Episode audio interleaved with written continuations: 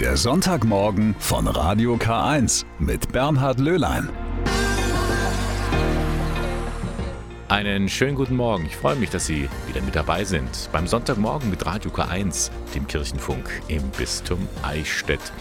Wir blicken in dieser ersten Stunde in die große, weite Welt. Wir erfahren da etwas von jungen Leuten, die sich aufgemacht haben nach Ghana und jetzt einen Topf voller Erfahrungen mit nach Hause genommen haben. Sie können aber auch selber solche Erfahrungen sammeln, indem sie als Gastfamilie andere junge Leute aus aller Welt aufnehmen. Wie das möglich ist, erfahren Sie auch in dieser ersten Stunde.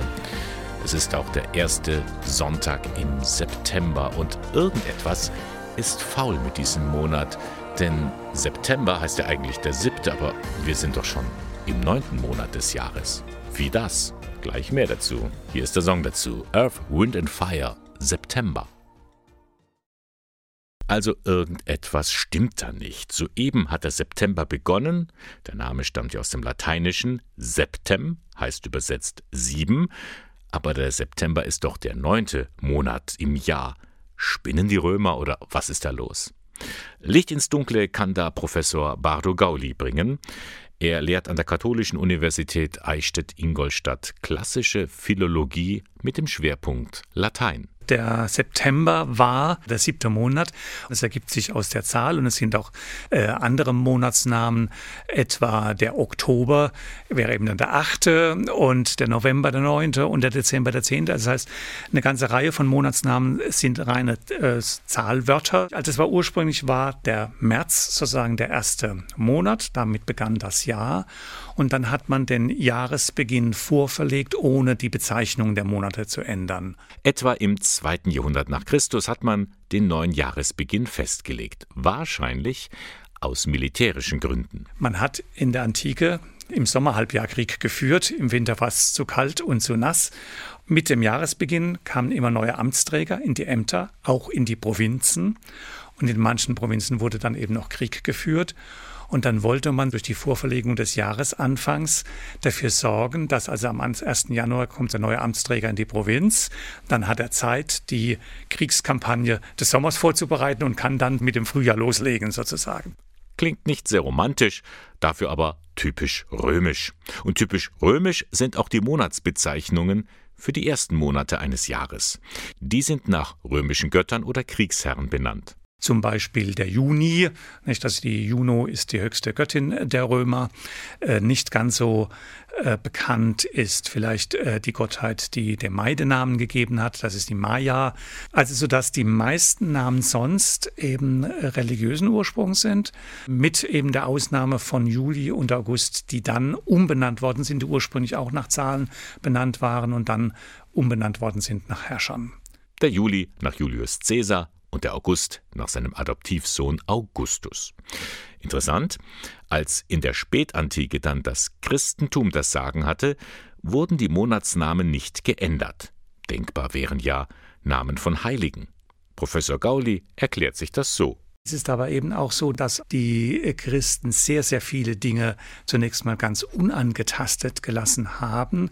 Äh, und für die gab es dann auch gar keinen Grund, irgendwie an den riesigen Verwaltungsaufwand zu betreiben, der erforderlich gewesen wäre, etwa um Monatsnamen äh, zu ändern. Nicht? Mit anderen Worten, es war einfach bequemer, die Monatsnamen so zu belassen, wie sie sind. Bis heute. Da bleibt dann auch der siebte, also der September, der neunte Monat.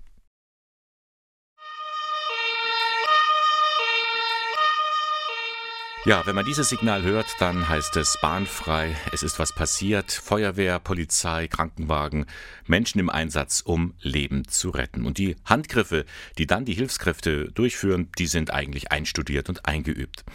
Aber es gibt auch sogenannte Handgriffe für Kriseninterventionsteams. Wie soll man an der Unfallsstelle den Betroffenen, den Angehörigen helfen, ihnen beistehen und sie sozusagen über die ersten Stunden hinweg auch betreuen? Da kommt manchmal vielleicht etwas in Vergessenheit. Und damit das nicht passiert, gibt es jetzt eine neue App für Hilfskräfte. Entwickelt hat die Robert Steinhauser. Er ist fachlicher Leiter im Kriseninterventionsteam im Landkreis Eichstätt. Heute Morgen bei mir zum Gast im Studio. Guten Morgen, Herr Steinhauser. Guten Morgen, hallo. Herr Steinhauser, Sie selbst sind also jemand, der auch als Hilfskraft unterwegs ist. Wann haben Sie gemerkt, so eine App, so eine Unterstützung am Handy, die tut mir gut? Eigentlich schon recht früh äh, in meinen Anfangstagen als damals Praktikant beim Kriseninterventionsteam. Es ist alles ganz neu. Äh, wenn, wenn der Piepser geht, wenn's, wenn, wenn, wenn der Alarm einkommt, ist man doch sehr aufgeregt, ist man äh, emotional hoch angespannt, auch als Helfer. Und ähm, man muss an viel denken, man muss organisatorisch an viel denken, aber eben auch inhaltlich, fachlich. Es gibt unglaublich viel unterschiedliche Arten von Einsätzen und jede, jede Einsatzindikation hat dann auch so ganz spezielles Fachwissen im Hintergrund. Mhm. Stellen wir uns mal vor, Sie werden gerufen an einen Einsatzort Motorradunfall. Mhm. Was dann? Man muss sich erstmal einen Überblick machen, welche Arten von Betroffenen gibt es eigentlich. Das, das können die unverletzten Betroffenen des Unfalls sein, also die vielleicht im anderen Fahrzeug mitgefahren sind. Das können Angehörige sein. Es kann aber auch der Unfallverursacher selbst sein. Das ist Ihnen schon mal passiert? Das ist mir schon mehrmals passiert. Und beim ersten Mal war tatsächlich ich als, als junge Einsatzkraft, ähm, habe den Einsatz gut abgearbeitet, glaube ich, aber im Nachhinein ist mir gekommen, ich habe eine wichtige Sache vergessen. Unfallverursacher sind eine Hochrisikogruppe für Suizidalität, also für Selbstmordgefährdung. Und äh, das habe ich nicht speziell abgeprüft. Und das sollte mir nie wieder passieren. Und deswegen haben Sie gedacht, entwickle ich doch mal mit einem Team eine sogenannte App. Der hat auch einen sehr griffigen Namen, Heidi. Wofür steht der Name? Heidi ist die Hilfe-App für Einsatzdienste. Wir haben, wir haben lang nachgedacht über den, über den Titel der App und wollten den so offen wie möglich halten, dass es eben einerseits für Kriseninterventionshelfer und äh, Notfallseelsorger ähm, gedacht ist, aber eben auch für alle drumherum, beispielsweise Ärzte, beispielsweise Schulpsychologen, beispielsweise Priester, die ab und zu mal mit so einer Krisensituation zu tun haben und dann vielleicht mal kurz nachschauen wollen würden, was mache ich jetzt eigentlich richtig. Genau, man hat ja nicht immer so ein Handbuch dabei im Koffer, sondern kann da mal schnell drauf schauen. Diese App, Herr Steinhauser, die haben Sie ja entwickelt innerhalb Ihrer Tätigkeit an der Katholischen Universität Eichstätt-Ingolstadt, denn da sind Sie ja äh, hauptberuflich tätig. Genau, ich bin Dozent in der Psychologie und äh, wurde tatsächlich ähm, von der Universität im Rahmen des Innovationsfonds äh, Mensch in Bewegung gefördert und das hat uns die Möglichkeit gegeben, eben dieses Projekt in den Start zu bringen. Wie kann die App mich unterstützen? Also was steht da praktisch drin? Die App besteht aus verschiedenen Modulen. Ein wichtiges Modul ist das adaptive Handbuch, also eine Art digitales Handbuch, wo ganz kurz zusammengefasst und wirklich auf den jeweiligen Einsatz abgestimmt die wichtigsten Tipps und Tricks ja schon fast ähm, äh, aufgeführt sind, um sich in so einer halben Minute vielleicht kurz einzulesen, was muss ich jetzt bei dem konkreten Einsatz denn beachten. Diese App ist im Versuchsstadium sozusagen. Das heißt, noch kann man sie nicht runterladen. Das stimmt. Wir sind gerade ganz fleißig am Programmieren und am Entwerfen. Äh, Im Dezember soll es soweit sein, dass der erste öffentliche Prototyp dann äh, über die App Stores runtergeladen werden kann, kostenlos natürlich. Äh, da geht es dann richtig los im Dezember diesen Jahres. Aber jetzt schon kann man sich auf einer Internetseite schlau machen. Heidi-PSNV steht für psychosoziale Notfallversorgung. Heidi-PSNV. Und dann kann man ja auch, auch ähm, wahrnehmen, was ist und auch noch mit ihnen selber auch Kontakt aufnehmen. Ja, absolut. Wir sind froh über jede Anregung, über jedes Feedback, äh, auch zu vielleicht Nutzergruppen, die das auch mal ausprobieren wollen würden. Äh, wir freuen uns über Feedback zur App und über das Interesse daran, wenn das jemand ausprobieren will. Feedback haben Sie schon bekommen? Oh ja, einiges.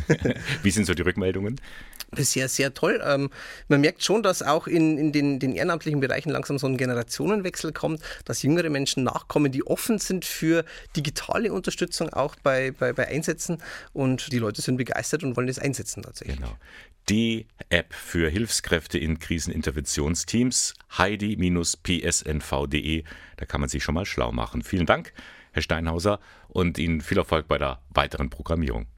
Dankeschön. Sie sind wieder zurückgekehrt, die Jugendlichen aus dem Bistum Eichstätt, die mit der Organisation Weltwärts unterwegs waren. Das ist der Weltfreiwilligendienst der Diözese. Er wird gefördert vom Bundesministerium für wirtschaftliche Zusammenarbeit und Entwicklung. Neun Monate waren sie im afrikanischen Ghana, also fast ein ganzes Jahr, um eine fremde Kultur und die Menschen dort kennenzulernen. Julia Kraus ist nach wie vor tief beeindruckt von den Begegnungen. Ich glaube, vor allem haben mich die Menschen in Ghana geprägt. Also die Herzlichkeit, diese Güte und obwohl sie unfassbar arm sind, und das waren sie in meinem Dorf, haben die mir eine so unfassbare Herzensgüte gezeigt. Die waren überhaupt nicht geizig, die haben mir öfter Sachen geschenkt, obwohl ich es nicht wollte. Oder nicht, also ich habe es dann schon angenommen, aber es schweren Herzens und diese Güte und diese, also diese Liebe, die man von den Menschen bekommt, das war sehr erfüllend. Julia nimmt auch ganz praktische Anregungen mit, zum Beispiel wie dort mit dem Essen umgegangen wird. Da wird nämlich nichts verschwendet. Das fand ich schon sehr beeindruckend, weil hier in Deutschland doch sehr viel und viel zu viel weggeschmissen wird.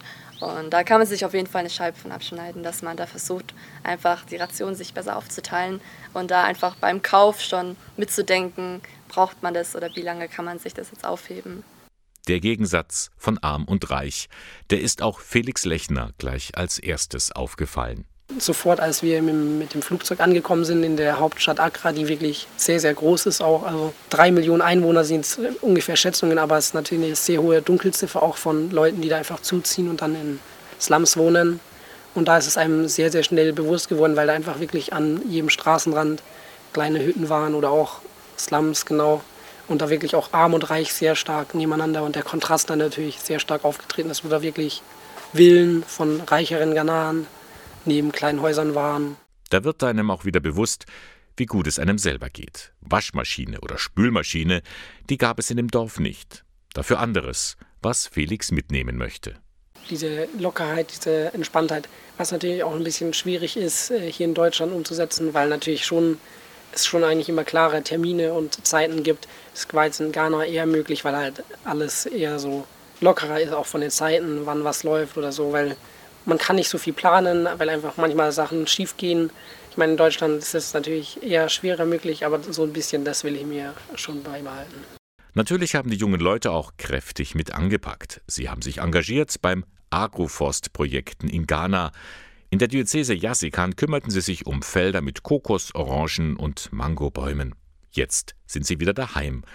Und sie haben sich verändert, meint Weltwärtsreferentin Manuela Lüger. Wir haben sie ja schon in der Auswahlphase begleitet, dann in der Vorbereitung intensiv mit ihnen gearbeitet. Die Begleitung in der Zeit im Ausland war auch immer mal wieder gegeben, je nach Bedarf eben auch. Und jetzt, wo sie zurück sind und diesen ganzen Topf an Erfahrungen und Eindrücke haben und was das mit ihnen menschlich gemacht hat, wo sie sich vielleicht verändert haben, wo sie sich aber auch in ihrer Persönlichkeit oder ihren Überzeugungen bestärkt gefühlt haben, das ist mir sehr nahe gegangen und finde ich auch sehr beeindruckend. Wie das ebenso ist bei großen Reisen, man kommt anders heim, als man losgefahren ist. Wer sich für dieses Angebot interessiert, Bewerbungen für eine Ausreise im nächsten Sommer sind bereits möglich. Im Herbst gibt es dazu Informationsveranstaltungen. Alle Infos finden Sie im Internet unter weltwärts.bistum-eichstätt.de. Einfach mal auf sein Herz hören, Roxette und Listen to Your Heart. Für viele ist es eine Herzensangelegenheit, anderen gegenüber freundlich und hilfsbereit zu sein, insbesondere Fremden gegenüber. Wir haben vorhin von den jungen Leuten gehört, vom Programm Weltwärts, wie sie gastfreundlich in Ghana aufgenommen worden sind. Das ist nicht unbedingt selbstverständlich. Solche Gastfamilien fallen nicht vom Himmel. Die werden gesucht. Auch in Deutschland. Die gemeinnützige Austauschorganisation Youth for Understanding oder kurz YFU, die bietet auch in diesem Sommer wieder 300 Schülerinnen und Schülern aus 30 Ländern auf der ganzen Welt ein Austauschjahr in Deutschland an. Dahinter steckt vor allem ein Ziel, sagt Corinna Schmidt, zuständig für die Öffentlichkeitsarbeit bei YFU. Unser Ziel ist es, mit unserem Programm einmal diese Erfahrung jungen Menschen zu ermöglichen und ähm, damit aber auch einen Beitrag zu leisten zu, zu mehr Toleranz, zu interkultureller Bildung und dass man einfach näher zusammenrückt und Verständnis schafft für andere Kulturen. In der Regel bleiben die jungen Leute ein Schuljahr in Deutschland. Für sie ist es immer ein riesiger Sprung in ihrer Persönlichkeitsentwicklung. Was sie aber brauchen, das ist eine Gastfamilie, die sie aufnimmt. Aber dazu braucht es eigentlich nicht viel. Am wichtigsten ist immer, dass man da ähm, eine Neugierde und eine Offenheit mitbringt, äh, diese Erfahrung zu machen. Ansonsten muss man natürlich die Möglichkeit haben, ein weiteres Haushaltsmitglied aufzunehmen. Das heißt, ein eigenes Bett äh, und ein Platz am Tisch, das ist ein Muss. Ein eigenes Zimmer ist nicht unbedingt notwendig. Das kann also auch geteilt werden mit ungefähr gleichaltrigen und gleichgeschlechtlichen Gastgeschwistern. Das ist möglich. Ansonsten ist der Aufwand nicht sehr hoch. In den ersten Wochen benötigen die Jugendlichen sicher noch etwas mehr Unterstützung, sie müssen sich ja zurechtfinden, bald aber laufen sie im Familienalltag einfach mit. Es ist tatsächlich so, dass sie dann ihren eigenen Freundeskreis aufbauen, ihre eigenen Hobbys haben und dann kann man aber gerade auch also nach den ersten Wochen und besonders im zweiten Halbjahr einfach auch genießen, was man sich gemeinsam aufgebaut hat. Und dann ist es ein, ein weiteres Familienmitglied. Corinna Schmidt spricht aus Erfahrung. Immerhin haben bei Youth for Understanding in den vergangenen 65 Jahren rund 70.000 Jugendliche im Ausland oder hier bei uns ein Jahr verbracht. Und so wie die jungen Leute nehmen auch die Gastfamilien einiges mit. Auch die Gastfamilie lernt natürlich ganz viel über ein neues Land, ähm, über eine andere Kultur und auch die Gastfamilie lernt viel über sich selber, also lernt auch das eigene Familienleben und den eigenen Alltag nochmal neu zu betrachten und zu sehen, was für uns vielleicht selbstverständlich ist, ist woanders ganz anders und das ist auch in Ordnung und es erweitert auch von den Familienmitgliedern den Horizont. Und dann entstehen darüber natürlich auch Freundschaften. Manche halten ein Leben lang. Ich habe jetzt letztens noch mit einer ähm, ehrenamtlichen Mitarbeiterin von uns gesprochen, die auch Gastfamilie ist und ähm, oder war öfter und äh, nun Gastoma ist und äh, sie nicht darauf wartet, ihr Gastenkelkind in Japan zu besuchen. Also das sind, glaube ich, Verbindungen, die anders schwer zu gewinnen sind und die im Schüleraustausch oder im langfristigen Schüleraustausch besonders und besonders schön sind. Sagt Corinna Schmidt von Youth for Understanding. Wie gesagt, Gastfamilien werden immer gesucht. Die Familienzusammensetzung spielt dabei keine Rolle, mit Kindern im Haus oder ohne, als Paar, alleinerziehend oder in einer ganz anderen Konstellation. Wenn Sie Interesse haben und sich einfach mal informieren wollen, gehen Sie einfach auf die Homepage www.yfu, also yfu.de.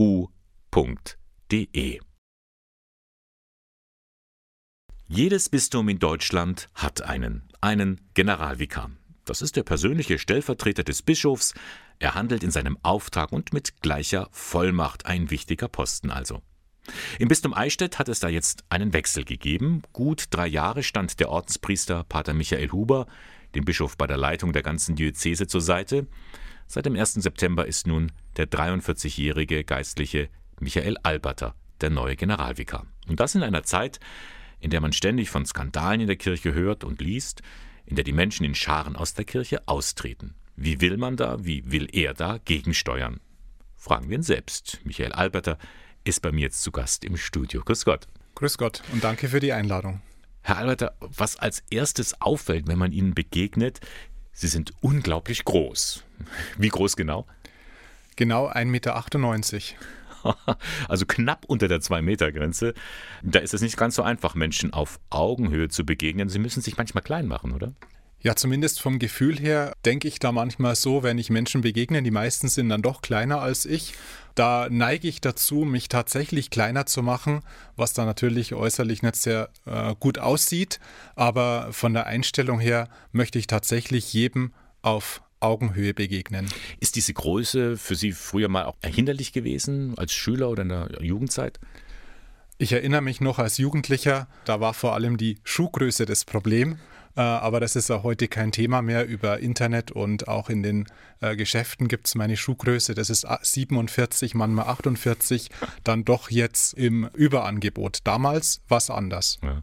Sie sind ja groß geworden in einem kleinen Örtchen in Mittelfranken, gut behütet darf man sagen. Als ältester von insgesamt vier Geschwistern. Eine der ersten Wegetappen war, dass Sie eine Ausbildung zum Sparkassenfachwirt gemacht haben. Also Zahlen liegen Ihnen. Ja, ähm, das hat sich aber tatsächlich so entwickelt. Meine erste Ausbildung nach der Schulzeit war die zum Bürokaufmann und zum Sparkassenfachwirt. Da habe ich mich weiter qualifiziert, weil ich tatsächlich während meiner ersten Ausbildung und danach so äh, das Interesse fürs Finanzwesen entdeckt habe und mich da erstmal weiterentwickeln wollte. Wobei in der Bank hat man natürlich auch mit Zahlen zu tun, aber vor allem auch mit Menschen. Ich war ja in der Filiale am Schalter eingesetzt, eben direkt äh, am Kunden. Priester wollten Sie ja somit nicht unbedingt gleich sofort werden nach Ihrem Schulabschluss. Sie haben sich erst später dazu entschieden. Warum? Die Entscheidung, die war am Ende eines Weges. Also da würde ich sagen, oder es war so, ich habe mich nicht von heute auf morgen dazu entschieden, sondern ich habe schon zu Hause, seit äh, ich Kind war und Jugendlicher, mit der Kirche gelebt und äh, war da engagiert im Ministrantenbereich, in der Jugendarbeit, in der Verbändearbeit bei uns am Dorf. Da gibt es die katholische Landjugendbewegung und äh, so bin ich da immer mehr mit reingewachsen und dieser Weg zum Priester hin, das war eher eine Entwicklung, die natürlich dann mal eine Entscheidung gebraucht hat, aber eben nicht von heute auf morgen, sondern über Jahre. Und was war dann der Motor für diese Entscheidung? Da gab es eher so einen Zündfunken für die Entscheidung und zwar ähm, mein damaliger Heimatpfarrer Martin Fuchs, der hat mich angesprochen und hat mir eben in einem Gespräch äh, gespiegelt, wie er mich sieht und hat mir dann schließlich die Frage gestellt, ob das nicht eine Option für mich wäre, Priester zu werden. Und ab diesem Gespräch, das war etwa drei Jahre vor meinem Eintritt ins Priesterseminar, da ging das konkrete Nachdenken los. Mhm. Ja, manchmal braucht es eben diesen Anstoß auch von außen. Herr Alberter, Sie haben verschiedene Stationen in, als Geistlicher dann äh, durchlebt und verbracht. Zuletzt waren Sie einige Jahre Pfarrer in Nürnberg. Und da standen Sie vor einer schwierigen Aufgabe. Sie mussten drei früher eigenständige Gemeinden zu einer zusammenbringen. Wie sind das gelungen? Diese Zusammenführung der drei Pfarreien, die musste ich fortführen. Mein Vorgänger, der hat es schon zwei Jahre begonnen. Die Schlüssel zu diesem Gelingen, die sind im Rückblick jetzt betrachtet vor allem in zwei Hauptpunkten. Es ist die Zusammenarbeit mit dem Team, mit dem Pastoralteam, mit den äh, Mitarbeiterinnen und Mitarbeitern der Kirchenstiftungen wir mussten das Gleiche wollen, das heißt, wir mussten ein Ziel formulieren und es miteinander verfolgen. Und genauso wichtig war der zweite Punkt, nämlich mir war es immer wichtig, genau hinzuhören, was ist denn bisher in den einzelnen Pfarreien gewachsen und was ist den Leuten in der Pfarrei, denen die da eben Pfarrei, die da Kirche bilden, was ist denen wichtig, wie wollen sie gemeinsam in die Zukunft gehen. Das scheint Ihnen und dem Team gelungen zu sein und das Talent hat wohl auch der Eichstätter Bischof mitbekommen, denn sonst hätte er sie ja nicht zum Generalvikar ernannt. Das sehe ich genauso. Das ist meine Vermutung, weswegen mich äh, der Bischof gefragt hat, ob ich dieses Amt übernehme, ja. Hm. Ja, und was da in Ihrem Amt alles auf Sie zukommen wird, davon hören wir gleich mehr. Erst einmal noch James Blunt und Wiseman. Er ist also der neue zweite Mann im Bistum Eichstätt, Michael Alberter, der Generalvikar, ein großer sogar mit seinen 1,98 Meter. Ein bisschen haben wir schon von seinem Werdegang gehört. Herr Alberter, ich weiß aus vielen Gesprächen mit Pfarrern im Bistum, dass die manchmal kein gutes Haar an der Diözesanleitung lassen. Da heißt es, die da in Eichstätt, was wollen die jetzt schon wieder? Der ganze Bürokratismus und so. Vielleicht kennen Sie auch persönlich diese Denkweise. Wie wollen Sie da als Generalvikar eine Brücke bauen? Da würde ich zuerst mal an meine Erfahrungen zurückdenken als Pfarrer im Blick auf die Diözese. Mein Vorsatz, der war immer, ich möchte zuerst mal schauen, was ich tun kann, um ein Problem zu lösen, was wir als Kirchenstiftung, wir als Pfarrei tun können, um ein Problem zu lösen, weil oft ist es ja so, dass man doch vor Ort die besten Lösungen für sich selber findet und dann erst zu schauen, wie kann mich die Diözese dabei unterstützen. Ich würde die Empfehlung aussprechen, erstmal in der eigenen Pfarrei, im eigenen Umfeld zu schauen, wie finde ich für mich oder für uns die beste Lösung. Ja. Als Gemeindepfarrer waren Sie ja ganz nah bei den Leuten. Sie haben Kinder getauft, Ehepaare verheiratet, Menschen beerdigt, also Freud und Leid geteilt. Fehlt Ihnen diese Nähe jetzt nicht? Tatsächlich habe ich mir diese Gedanken schon gemacht, schon in den ersten Tagen und Wochen, wo die Entscheidung anstand, sage ich Ja zur Bitte des Bischofs oder nicht. Ähm, aber schließlich ist meine Überzeugung, dass ich auch weiterhin pastoral tätig sein kann. Ich werde mich vom ersten Wochenende an im September als Seelsorgsaushilfe am Wochenende zur Verfügung stellen, dort wo Not am Mann ist, dort wo Priester gebraucht wird. Und die ersten Anfragen für Taufen sind auch schon da. Also diese Pastoral am Menschen, die will ich nicht aufgeben und die werde ich auch nicht aufgeben. Nun ist es aber kein Geheimnis, Herr Alberter, der Kirche weht der Wind massiv ins Gesicht zurzeit. Das sind die Skandale, die man aufarbeiten muss. Da laufen selbst Kirchentreue der Kirche davon. Gemeinden leisten noch Widerstand, wenn es ums Geld geht. Wie verrückt muss man sein, um in diesen Zeiten Generalvikar zu werden? Ich dachte mir vor vier Jahren schon, wie verrückt muss man sein, um in so einen großen Pfarrverband äh, zu gehen wie Nürnberg, Südwest und Stein.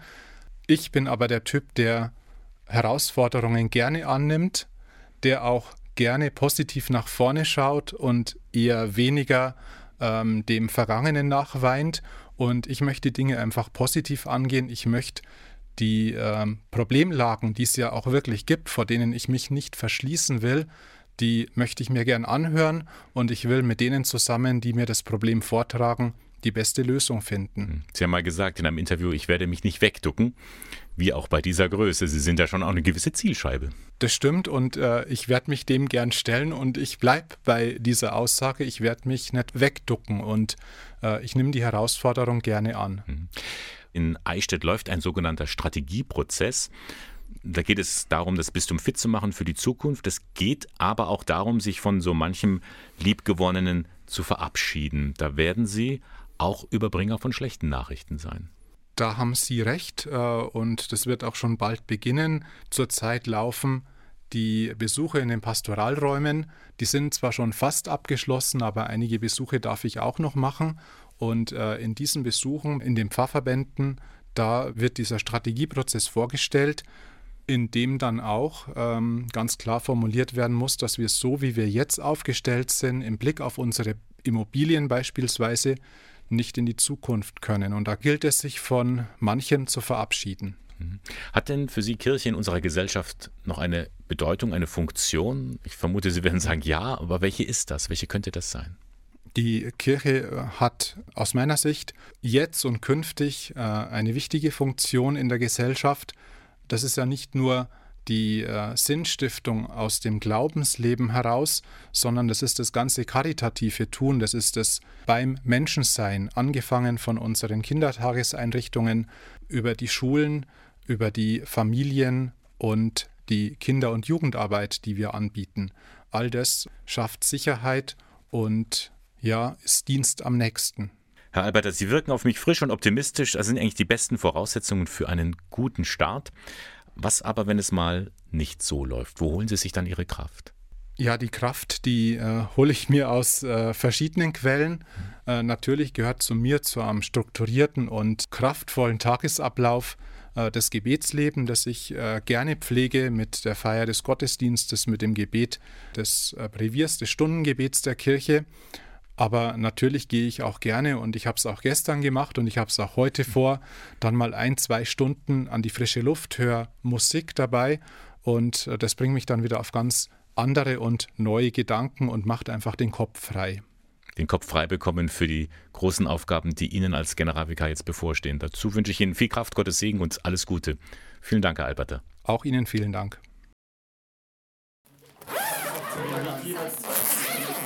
Genau, zwei Koffer. Einen für das ganze Kassieren, Stifte. Aufbruchsstimmung im bischöflichen Jugendamt in Eichstätt. Sieben Jugendliche vom BDKJ, dem Bund der deutschen katholischen Jugend, und der neue Jugendpfarrer im Bistum, Corbinian Müller. Sie packen ihre Koffer. Eine große Reise steht an. Am Montag brechen sie auf nach Ghana. Mit dabei Stefan Eberl vom BDKJ Ingolstadt. Ja, wir bereiten quasi äh, uns als auf Ghana vor. Das sind jetzt so die letzten Vorbereitungen, die getroffen werden. Wir packen unsere Koffer. Das heißt, besser gesagt, nicht unsere Koffer, sondern wir reisen alle mit zwei Koffern.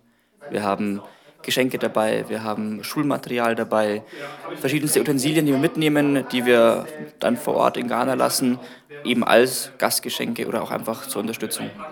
Wieso macht sich der Bund der deutschen katholischen Jugend oder einige Jugendliche davon auf den Weg nach Ghana? Ja, seit, seit vielen, vielen Jahren haben wir als BDK Diözesanverband Eichstätt eine Partnerschaft mit einem Verband vor Ort, COSRA, und äh, haben da immer wieder Austauschprogramme. Das heißt, die Jugendlichen von COSRA kommen hier zu uns, in die Diözese Eichstätt, wir sind hier unterwegs, beziehungsweise dieses Mal eben fliegen wir nach Ghana, werden da äh, in den Austausch kommen mit den Jugendlichen vor Ort, werden zu verschiedenen Themen uns austauschen und so einfach diese Partnerschaft, die seit vielen, vielen Jahren besteht, einfach weiter pflegen. 14 Tage lang seid ihr unterwegs in Ghana. Was steht denn da so auf dem Programm? Was sind denn so die einige Highlights, die auf euch warten? Ja, so ganz durchgedrungen sind wir noch nicht, was uns alles da erwartet. Das wird eine sehr spannende Reise, auch mit, so glaube ich, vielen Überraschungen, die da auf uns warten. Eins der Highlights, auf die ich mich persönlich freue, ist tatsächlich der Besuch von äh, verschiedenen Plantagen, also Bananenplantage, Kakaoplantage, weil es für mich nochmal ein ganz neuer Eindruck ist, den ich so noch nicht kenne. Ähm, aber auch einfach der der Kontakt zu den Menschen vor Ort, also die Leute kennenlernen, da in den Austausch zu gehen. Beispielsweise aber auch ein Abendessen äh, in der Bischofsresidenz, da mit dem Bischof in den Austausch zu kommen. Und so einfach ganz viele verschiedene Programmpunkte, die sehr unterschiedlich sind, aber die Vielfalt macht es an der Stelle. Ich freue mich, dass ich die andere Kultur in Ghana kennenlernen darf und dass man allgemein ein anderes Land kennenlernt. Ich freue mich auf viele ähm, neue Eindrücke, schöne Erlebnisse, die meinen persönlichen Horizont mit Sicherheit erweitern werden. Und ja, ich denke, das sind kleine Situationen, die gewinnbringend sind und die auch nachhaltig sind. Ein Motto des BDKJ ist ja katholisch, politisch aktiv. Was werdet ihr dann von den Erfahrungen in die Jugendarbeit hier in Deutschland mit einbringen können? Ich glaube, in dem Fall zieht unser Motto katholisch politisch aktiv, passt perfekt eigentlich auf diese Reise, um unter diesem katholischen Austausch zu kommen, mal zu erleben, wie, wie wird vor Ort Gottesdienst gefeiert, was können wir auch vielleicht für uns, für unsere Gottesdienstkultur mitnehmen, ähm, diese Eindrücke da zu erleben und politisch aktiv. Wir haben verschiedene Themen, zu denen wir uns eben austauschen, ähm, sowohl auf politischer Ebene, aber auch auf, auf kirchlicher Ebene und äh, aktiv. Wir wollen eben das genau umsetzen. A, diese Partnerschaft eben weitertragen, aber auch B, diese Eindrücke, die wir erleben, in unser tägliches Leben hier vor Ort dann vielleicht mit einfließen lassen. Dann alles Gute und guten Flug erstmal. Vielen herzlichen Dank. Er ist natürlich ein Radelparadies, der Naturpark Altmühltal. Aber jetzt kann auch mit dem Fahrrad gepilgert werden. Jürgen Nitz ist evangelischer Pfarrer aus Kaufering, Pilgerbegleiter und ADFC Tourguide. Seit 15 Jahren verbindet er das Radfahren mit dem mentalen Krafttanken. Und vor drei Jahren, da begannen er und einige Mitstreiter in Bayern ein Netz von Jakobus Pilgerradwegen zu kennzeichnen. Die Wege führen auch durch das Altmühltal und die Stadt Eichstätt. Melanie Arzenheimer hat bei Pfarrer Jürgen Nitz nachgefragt, was unterscheidet das Radpilgern eigentlich von dem zu Fuß? Sie können überall an speziellen schönen Orten oder vor allem in einer Kirche, die einen berührt, das sind bei den Radpilgerkirchen vor allem Kirchen, die sehr alt sind, können Sie eigentlich ganz ähnlich in einer kleinen Gemeinschaft die gleichen Pilgererfahrungen machen wie Fußpilger. Der Unterschied ist nur, dass sie die doppelte Strecke schaffen. Das Maß für einen Radpilgertag sind 35 bis 60 Kilometer. Hier wird also bewusst einen Gang zurückgeschalten. Das erlaubt es auch Menschen, die einen Fußweg noch dazu mit Rucksack nicht bewältigen können, an einer sprichwörtlichen Pilgererfahrung teilzunehmen. Das E-Bike gab der Bewegung einen weiteren Aufschwung.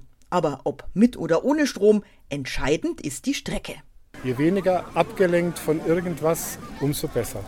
Und da sind die Wege hier jetzt gerade im Naturpark Altmühltal hervorragend geeignet. 3700 Kilometer Jakobus-Radnetz sind aktuell in Bayern erfasst. 4000 Kilometer sollen es am Ende sein. Von Hof aus kann man nun also bis nach Lindau an den Bodensee Radpilgern und mittendrin auf der Strecke liegt Eichstätt. Das ist wiederum dem Engagement von Reinhard Kürzinger, dem Wallfahrts- und Tourismusbeauftragten des Bistums Eichstätt, zu verdanken. Vor drei Jahren hat ihn Pfarrer Jürgen Nitz kennengelernt. Wir haben selber nicht daran geglaubt, dass es jemals ein Jakobus-Radpilgernetz gibt und vor allem er hat sofort Eichstätt natürlich ins Spiel gebracht. So führt der Pilgerradweg jetzt durch Eichstätt, was auch Oberbürgermeister Josef Greenberger begeistert. Ja, das passt wie die Faust aufs Auge. Ich sehe vor mir das Kloster St. Walburg, wo erst das Gästehaus eingeweiht worden ist. Ich war heute mit dem Regens zusammen mit dem Priesterseminar, wo unzählige Gästezimmer sind, in spirituellen Orten, um den Menschen Rückzugsorte zu geben und nicht nur den Körper zu erholen, sondern auch den Geist. Sein Amtskollege aus Walting, Roland Schermer, ist dem Thema ebenfalls sehr verbunden. Der Gemeinde Gemeindeteil Pfünz ist mit der Nikolauskirche seit 2019 Teil des ostbayerischen Jakobswegs und offizielle Pilgerstempelstelle. Es ist ein Piktogramm drauf äh, von der Pfünzer Kirche mit Kirchturm und so weiter und wird sehr gut angenommen. Und jetzt natürlich in Verbindung mit dem Radpilgerweg äh, treffen sich quasi beide Seiten. Dass die Route aber überhaupt über Eichstätt laufen konnte, ist der Gemeinde Titting zu verdanken. Hier hat man mit Pfarrer Jürgen Nitz um die richtige Streckenführung von Talmessing aus kommend gerungen, erklärt der erste Bürgermeister Andreas Briegel. Und dafür wurde man nun mit einer besonderen Erkenntnis belohnt. Der Pfarrer Nitz hat mich gerade aufgeklärt, dass bei uns in der Martinskirche auch ein Motivbild des heiligen St. Jakobus hängt und wir in der glücklichen Lage sind, tatsächlich auch eine Stempel Station werden könnten. Also das freut mich natürlich und wenn man dann sozusagen das Spirituelle mit dem Touristischen oder auch mit dem Naturerlebnis verbinden kann, ist das natürlich eine schöne Geschichte. Und damit ganz im Sinne des Radpilgerns. Domkapitular Reinhard Kürzinger. Wer stundenlang unterwegs ist durch diese schöne Landschaft, der staunt über die Natur und der ahnt auch etwas von der Wirklichkeit des Schöpfers. Die Jakobus-Rad-Pilgerwege, die sind übrigens gekennzeichnet mit einer Jakobsmuschel und einem Fahrradpiktogramm. Das komplette Wegnetz, das können Sie online finden unter radpilgern-bayern.de. Es waren heitere Spiele, Sportlerinnen und Sportler aus der ganzen Welt waren zu Gast in München bei der Olympiade 1972. Doch das bunte Treiben fand ein jähes Ende mit dem Attentat am 5. September. Morgen ist das dann 50 Jahre her. Das Olympia-Attentat von 1972 hat nicht nur die Spiele von München verändert, für Hans Lühr war es der letzte Anstoß für eine radikale Lebenswende, vom Postbeamten und Wehrpflichtigen zum Priester. Gabriele Höfling berichtet. Die Sonne lachte, es war ein Fest des Friedens, theologisch würde ich sagen. Es war ein Hauch von Shalom, was wir da erlebt haben. Die Jugend der Welt in dieser wunderschönen Stadt. Viele Sportveranstaltungen. Der Höhepunkt, die Eröffnungsfeier. Eine Stunde vorher bekamen wir Freikarten für die Eröffnungsfeier. Es war bewegend. Im Olympischen Dorf haben wir gegessen. Das war, München war eine große Familie. Im Sommer 1972 war Hans Lier, Anfang 20, Postbeamter und Wehrpflichtiger und als solcher als Helfer bei den Olympischen Spielen in München unterwegs. Doch die friedlich heitere Stimmung der Sportwettkämpfe wurde jäh zerstört. Das tödliche Attentat einer Terrororganisation auf das Apartment israelischer Sportler erlangte traurige Berühmtheit. Ich kannte die Adresse, dass da die israelische Mannschaft ist, weil wir sind da im Dorf äh, rumgelaufen und wir haben die Athleten auch gesehen. Und auf einmal auf dem Dach vermummte Gestalten, die mit Maschinenpistolen da rein sind. Für die war das relativ leicht. Äh, das Olympische Dorf war offen wie Schweizer Käse. Die Polizei versuchte, die Geiseln zu befreien, doch das scheiterte tragisch. Alle elf Sportler starben. Der junge Hans Lier war tief getroffen. Der Terroranschlag ließ in ihm existenzielle Fragen hochkommen. Und die Frage für mich war dann, was machst du mit deinem Leben? Woher kommt der Terrorismus, woher kommt die Scheiße in dieser Welt, woher kommt das Böse? Jetzt Ukraine-Krieg, woher kommt das? Das fällt nicht vom Himmel, sondern Menschen sind im Spiel und tun so etwas. Nach den Olympischen Spielen beschloss Lia, Priester zu werden. Er spürte ein inneres Feuer, eine Leidenschaft für diese Berufung. Für mich war klar, gegen das Böse muss man etwas setzen, einfach zurückzuweichen, das geht nicht. Und dann habe ich mich erinnert an, wo ich herkomme. Ne? Ich war Ministrant, katholisch erzogen und mir war dann auch so äh, bewusst, das Evangelium, die Sache des Reiches Gottes, das könnte etwas sein, was man dem Bösen entgegenzusetzen hat. Heute ist Hans Lier über 70 und die Suche nach einer Antwort auf das Böse prägte sein ganzes Priesterdasein, etwa bei vielen Jahren Seelsorge im Knast. So veränderte das Attentat sein Leben, ähnlich wie es die Olympischen Spiele in München selbst prägte. Und dann kam es ja sehr schnell zu diesem Ruf, The Games must go on. Die Spiele gingen weiter, aber es war nicht mehr das München 72, was es vorher dem Attentat war. Seit März dieses Jahres kommen sie in hoher Zahl nach Deutschland, Flüchtlinge aus der Ukraine. Dabei vergisst man, dass schon vorher viele Menschen aus der Ukraine hier eine Heimat gefunden haben. Zum Beispiel Gana Savchenko. Vor zehn Jahren kam sie nach Deutschland. Sie studierte hier Psychologie. Seit fünf Jahren berät sie bei der Caritas Erziehungsberatungsstelle Nürnberg-Langwasser russisch und ukrainisch sprechende Menschen mit Migrationshintergrund. Tja, und nun suchen besonders viele ihre Beratung auf. Also das waren erstmal die Traumatisierung und Schock, Kulturschock auch, weil das ist eine neue Umgebung. Viele Familien wollten gar nicht nach Deutschland kommen, das war ein Zufall einfach. Sie waren schon so müde von der ganzen Fahrerei. Man hat ihnen einfach angeboten, da ist noch zwei Plätze nach Nürnberg. Jawohl, die steigen ein und sie wussten gar nicht, wohin sie fahren. Also zuerst war das Problem erstmal Stabilität und Ruhe dass die Menschen in Sicherheit sind, das zu vermitteln. Das war jetzt ähm, Ziel Nummer eins. Aktuell werden rund 25 ukrainische Familien bei der Beratungsstelle betreut. Und die bringen die gleichen Probleme mit, die sie auch in ihrem Heimatland hatten. Erziehungsprobleme, die Savchenko nun übernimmt. Und noch mehr. So ganz typisch ist Frustration man kann sich das so vorstellen, dass äh, noch gestern war alles in Ordnung und man hat die eigene Routine gehabt und eigenen Alltag und äh, auf einmal bekommt man einen Stempel als Flüchtling, man ist hilflos. Also viele äh, Erwachsene, viele Eltern sagen mir, dass das Schlimmste für die ist, um Hilfe zu bitten und sie verlieren einfach Sinn im Leben. Da ist es ihre Aufgabe zu unterstützen, wieder einen neuen Sinn zu finden den Familien Chancen zu zeigen, wie sie sich integrieren können. Das Wichtigste dabei, die eigenen Ressourcen, also das, was jeder gut kann, zu stärken. Viele bringen schon so Ressourcen mit. Es sind sowohl so ähm, mentale, die so Einstellungen, alles wird gut und äh, Glas ist halb voll und egal was, ich schaffe das aber auch so Hobbys wie zum Beispiel oder andere Beschäftigungen, die man auch hier machen kann und dadurch bekommt man neue Routine, aber wiederum eine wichtige Routine, um sich wohlzufinden. Damit Ganna Savchenko diese zusätzlichen Aufgaben leisten kann, ist ihr Stundenkontingent bei der Caritas in Nürnberg-Langwasser erhöht worden. Niemand soll abgewiesen werden. Denn letztlich, das zeigen die Rückmeldungen, steckt hinter jeder Beratung auch eine Erfolgsgeschichte.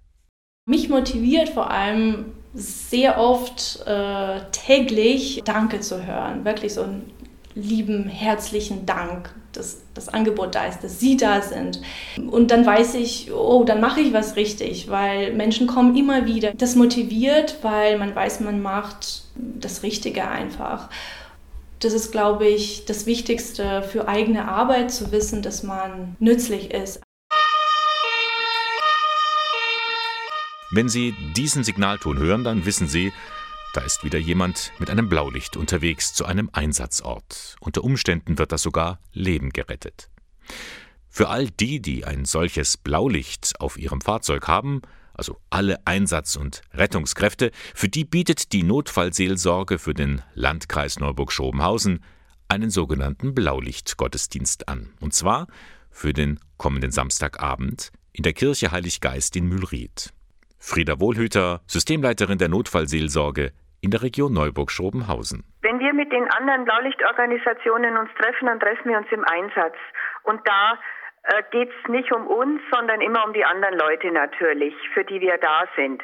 Und wir wollen eine Möglichkeit schaffen, dass wir miteinander ins Gespräch kommen können und Zeit haben. Das haben wir ja beim Einsatz nicht. Einfach mal Zeit und Ruhe haben, um miteinander ins Gespräch zu kommen, sich ein bisschen besser kennenzulernen und austauschen zu können. Das ist mit ein Grund für diesen Gottesdienst, aber auch die Bevölkerung ist eingeladen, daran teilzunehmen.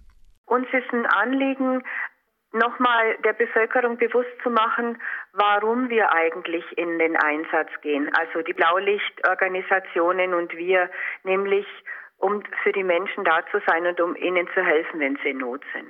Der Gottesdienst beginnt um 18 Uhr, aber schon vorher, ab 17 Uhr, besteht die Möglichkeit, mit den Einsatzkräften zu sprechen. Also eben Polizei, Feuerwehr, THW, Rettungsdienst, die kommen alle mit einem Fahrzeug, das man anschauen kann, aber die Leute sind auch da, dass man mit denen ins Gespräch kommen kann. Was machen die und so? Also das ist nochmal Information zu geben und ich denke, im Rahmen vom Gottesdienst geht es sicher auch um, um Danke sagen und um eine Wertschätzung. Eine Wertschätzung für die Menschen, die sich für andere einsetzen der Blaulichtgottesdienst am Samstag, 10. September in der Kirche Heilig Geist in Mühlried, ein Ortsteil von Schrobenhausen. Er beginnt um 18 Uhr. Eine Stunde vor können Sie sich schon mit den Einsatzkräften unterhalten, hinterher natürlich auch.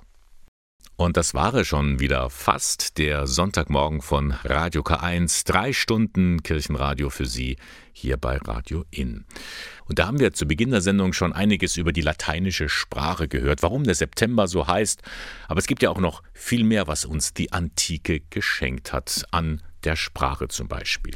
Professor Bardo Gauli von der Katholischen Universität Eichstätt-Ingolstadt ist überzeugt, wenn wir uns mehr mit der lateinischen Denkweise, also auch zum Beispiel mit der Rhetorik befassen würden, dann könnten wir viel für unser Leben heute lernen. Da lohnt sich die Auseinandersetzung unbedingt damit, gerade wenn wir eben sehen, wie heute moderne Kommunikation, also vor allen Dingen in, in den sozialen Netzwerken des Internets, ja oft überhaupt nicht mehr sachorientiert oder argumentativ ist, sondern sich dann beschränkt äh, darauf, die eigene Meinung hinaus zu posaunen oder den Gegner niederzumachen, dann könnten wir eigentlich von dieser Dialogkunst der Antike äh, eigentlich auch sehr, sehr viel brauchen heute noch.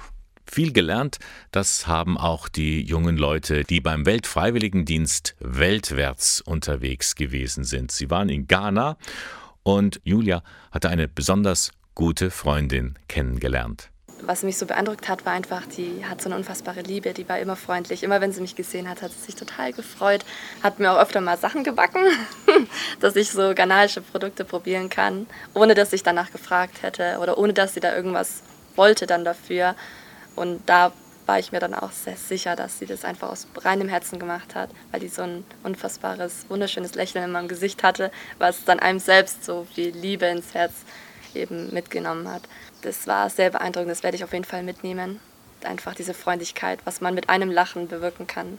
Er wird hoffentlich vieles bewirken im Bistum Eichstätt, der neue Generalvikar Michael Alberter. Ich habe heute ein längeres Interview mit ihm geführt und dabei hat er mir auch erzählt, was ihm Kraft gibt, wenn es mal nicht so gut läuft.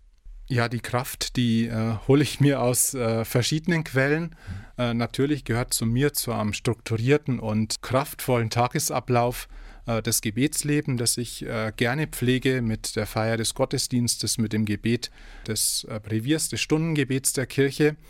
Aber natürlich gehe ich auch gerne und ich habe es auch gestern gemacht und ich habe es auch heute vor, dann mal ein, zwei Stunden an die frische Luft, höre Musik dabei und das bringt mich dann wieder auf ganz andere und neue Gedanken und macht einfach den Kopf frei.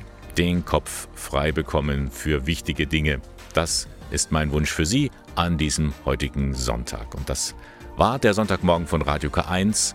Sie finden uns in Eichstätt in der Luitpoldstraße 2. Moderation und Redaktion der Sendung Bernhard Löhlein.